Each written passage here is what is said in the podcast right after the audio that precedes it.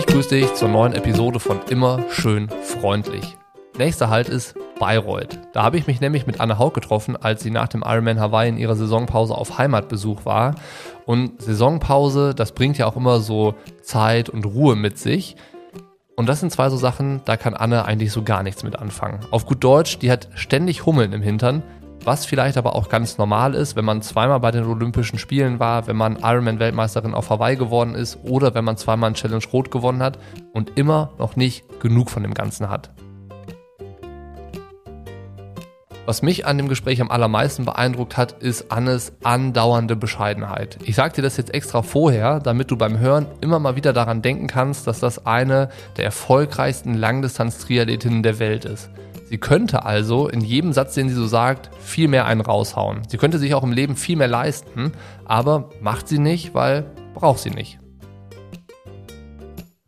Es gibt drei Aspekte, die Anne immer erwähnt, wenn sie in irgendeinem Podcast zu Gast ist. Das ist einmal ein kleines Männchen mit Peitsche, das ständig hinter ihr her ist und sie nicht zur Ruhe kommen lässt. Das ist das Wort Unzufriedenheit, bei dem sie der Meinung ist, dass das ihr größtes Gut ist, um als Profisportlerin ständig dem nächsten Erfolg hinterherjagen zu können. Und das ist die Geschichte, wie sie damals ihr gewohntes Trainingsumfeld Hals über Kopf verlässt, um in eine internationale Trainingsgruppe zu wechseln.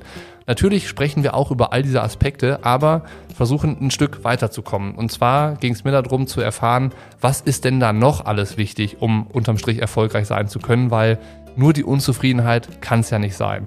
Es ging mir auch darum zu gucken, wie ist das System an der Haug und wie funktioniert das? Was muss da alles ineinander greifen, damit sie am Ende des Tages erfolgreich sein kann? Eine kurze Info noch, das hier ist nämlich die Hörprobe. Das heißt, du kannst mal reinschnuppern, um zu sehen, ob dir der Podcast gefällt, ob du Bock drauf hast. Und wenn du dann Lust darauf bekommst, alle Episoden von Immer schön freundlich in voller Länge zu hören, benötigst du ein Abo auf Steady. Ist echt super simpel, ist in den Shownotes verlinkt, wie du da hingelangst und da kann gar nichts schief laufen. Mit dem Abo sicherst du dir dann Zugriff auf den exklusiven Feed Triathlon Studio Plus, wo der Podcast in voller Länge abgespielt werden kann. Und außerdem gibt es noch anderen exklusiven Inhalt aus der Welt des Triathlons für dich. Schau es dir einfach mal an.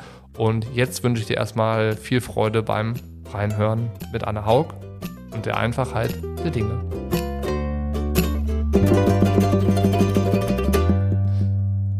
Das hört sich irgendwie nach so einem meditativen Zustand an. Also du arbeitest dich dann da wochenlang im Training ab und hast so diese Ruhe nebenbei und kommst dann ja in diesen Modus, wo du gerade gesagt hast, okay, du merkst, du wirst fit, der Körper verändert sich und ähm, du merkst die Fitness kommen und sowas. Ähm, das hört sich an, als wärst du, wärst du in deiner eigenen Welt. Bin ich wahrscheinlich auch. Also ich denke natürlich, äh, ich krieg alles mit, aber wenn ich dann immer so mit Frank mal rede, dann denke ich mir schon, oh Gott, ich habe schon wirklich ein komplett anderes Leben. Ne? Also äh, ich, ich lebe dann schon sehr in meiner Blase und kriege eigentlich nichts groß mit, was da außen so rum passiert. ähm, aber das ist eben mein Leben, ja. Und ich versuche dann auch wirklich wenige Leute da, da zu sehr, ja, mit zu involvieren, damit ich einfach nicht, ja, Leute verletze. Deswegen mhm. bin ich auch sehr viel alleine einfach, weil ich denke, das kann man auch sonst keinem zumuten, dieses Leben. also fast so ein bisschen Selbstschutz. Ja, aber ich bin halt einfach super happy damit. Also ich das kann reicht ja auch. Ja, genau. Also ich, ich könnte da jetzt auch nicht mehr. Ich glut ab und zu. Ich fand es schon mal cool, dass zum Beispiel Maya King mal war mal im, im, im Januar mit dabei, aber die führt halt das gleiche Leben wie ich, ja.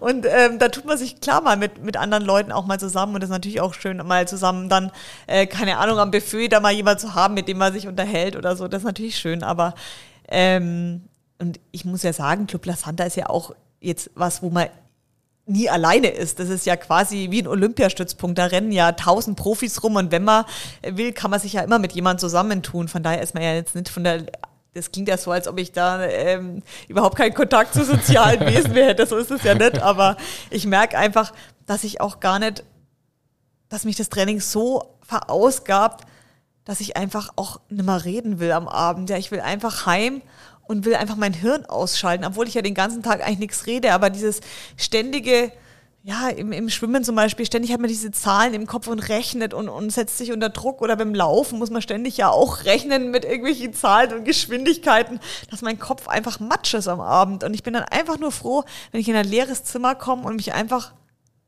ja, hinflatzen kann und gar nichts mehr machen muss. Das entspannt mich dann. Wenn ich denke, ich hätte jetzt noch jemand um mich rum, den ich dann auch, der noch wissen will, wie war dein Tag oder musst du noch irgendwie Konversation betreiben, das würde mich echt, das würde mich einfach stressen. Das wäre nochmal zusätzlich anstrengend. Genau, das wäre einfach anstrengend, weil mein Kopf braucht einfach eine Pause am Abend, habe ich das Gefühl. Ja, ich glaube, ähm, was schon immer interessant ist, wenn du dann so einen stundenlangen Trainingstag hast und du bist die ganze Zeit mit dir alleine.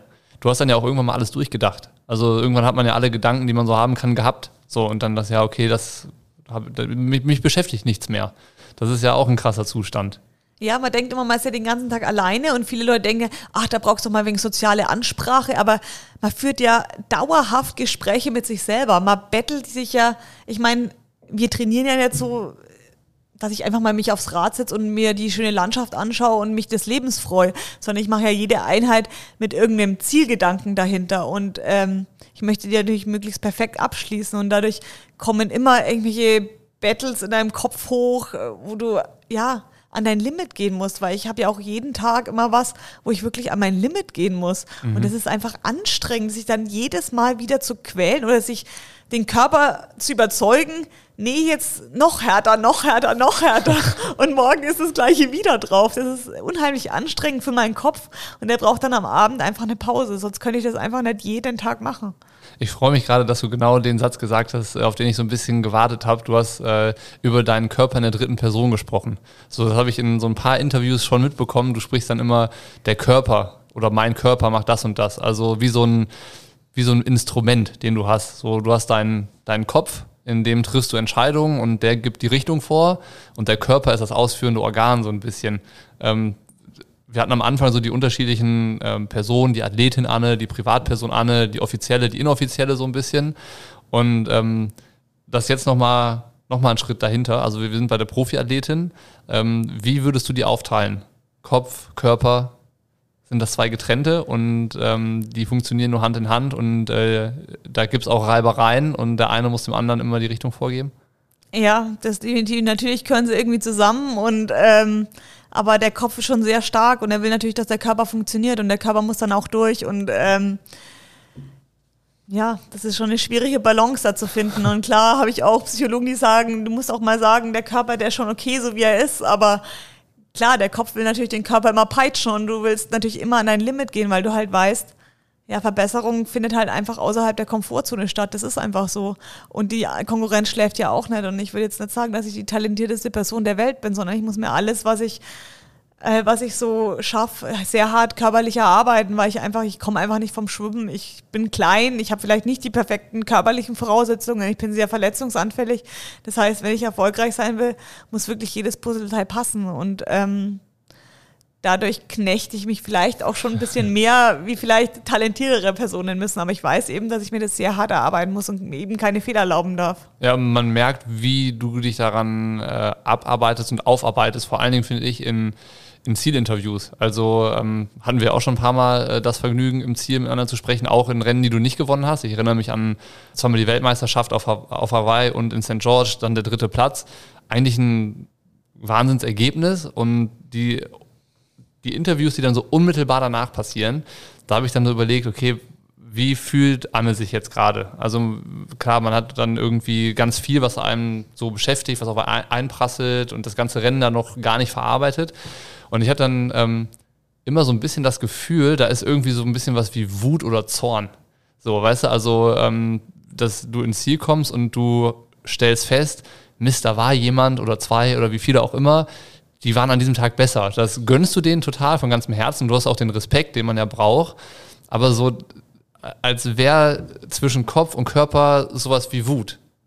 Ja, weil man natürlich immer sieht, was besser gemacht werden kann. Und das, das ärgert mich einfach. Und ich glaube, auch wenn ich gewinne, würde ich immer was finden, was nicht gut ist. Und das ist aber gerade das, weil du kannst einfach nie stehen bleiben. Und du musst immer an dir arbeiten und es gibt immer Verbesserungspotenzial. Und gerade eben bei Rennen, wo du jetzt eben gerade diese zwei WMs dieses Jahr, dass ich es einfach nicht auf die Kette bekommen habe, genug Energie zuzuführen. Ich weiß, es scheitert an so einem einfachen Ding wie ist einfach mehr. Und es klingt geht so einfach, einfach, ja, es klingt so einfach. Und ich weiß einfach, dass wenn ich einfach meine Energieverbrauch höher ist wie mein Energieintake, dass dann einfach nicht die Leistung rauskommt, die ich mir wünschen würde. Und gerade eben, weil ich eben weiß, ich will immer an meiner, oder ich messe mich auch selber immer an meiner Laufstärke und dass es mir einfach nicht gelungen ist, einfach mal einen vernünftigen Marathon zu laufen hin raus, weil ich einfach ritzig grau war, bevor das überhaupt losging. Und das das ärgert mich ungemein, weil ich jetzt gedacht habe, ich war besser vorbereitet und ich habe wirklich viele Tests gemacht, geschaut, wie viel Kohlenhydrate kann ich wirklich aufnehmen. Wir haben ja wirklich einen großen Aufwand betrieben, das bis ins Kleinste äh, auseinander exerziert. Und wieder ist es mir nicht gelungen. Und das macht mich natürlich unheimlich wütend, aber andererseits denke ich, oh, da ist noch so viel Potenzial, was mir dann auch wieder Hoffnung gibt, weil ich weiß, ich kann Dritte werden, auch wenn ich komplett am Ende auf dem letzten Zahnfleisch diesen Marathon dahin schlapp, ja, und ähm, ja, das, das, das treibt mich natürlich und das macht mich wütend und ähm, aber gleichzeitig positiv wütend, weil ich da eben Lust habe, daran zu arbeiten und es eben besser zu machen. Ja, eine steile These habe ich noch. Und zwar, es ist ja immer, du hast von Zufriedenheit gesprochen, also das Leben, das du hast, ist in Zufriedenheit. Ne? Also die Einfachheit der Dinge auf der einen Seite und auf der anderen Seite hast du noch kein Rennen gemacht, wo du danach gesagt hast, damit war ich jetzt zufrieden. So, das ist immer noch so dieses Quäntchen, was besser sein kann. Du gewinnst rot in 8 Stunden 22, läufst einen Marathon in 2,46, ich glaube dann ein bisschen langsamer als das Jahr davor. Und du sagst nicht, boah, das war schon richtig gut, sondern du hast dann dieses, ja, da geht noch mehr und ich ärgere mich darüber und da ist noch was und äh, ich habe die Hoffnung, dass es besser wird. Und das ist ja dann so diese, dieses Ungleichgewicht. Auf der einen Seite bist du zufrieden mit deinem Leben, das du hast, und auf der anderen Seite passieren immer wieder Dinge, mit denen du unzufrieden bist. So, mhm. ist das die Wechselwirkung, die du, die du brauchst? Ja, ist spannend. Das habe ich noch nie so gesehen, ehrlich gesagt, aber das, das stimmt wirklich. Und ich glaube, viele Leute sagen dann auch mal, mal hier grätsch ich mal eben rein. Das war's mit der Hörprobe. Wenn du jetzt Lust hast, die Episode in voller Länge zu hören, benötigst du ein Abo auf Steady. Das ist wirklich ganz, ganz einfach. Du hörst den Podcast auch dann zukünftig weiterhin in deiner Lieblings-App. Ist in den Shownotes verlinkt, wie du zu den Abos gelingst. Da ist auch nochmal erklärt, wie das Ganze funktioniert. Da kann nichts schief laufen. Und ich würde mich natürlich freuen, wenn du zukünftig bei allen Folgen in ganzer Länge dabei bist und wir dann einfach noch ein bisschen mehr miteinander zu tun haben. Schau es dir mal an und ansonsten, wenn dir die Hörprobe gut gefallen hat, aber auch reicht, hören wir uns hier an gleicher Stelle einfach nächste Woche wieder. Bis dahin.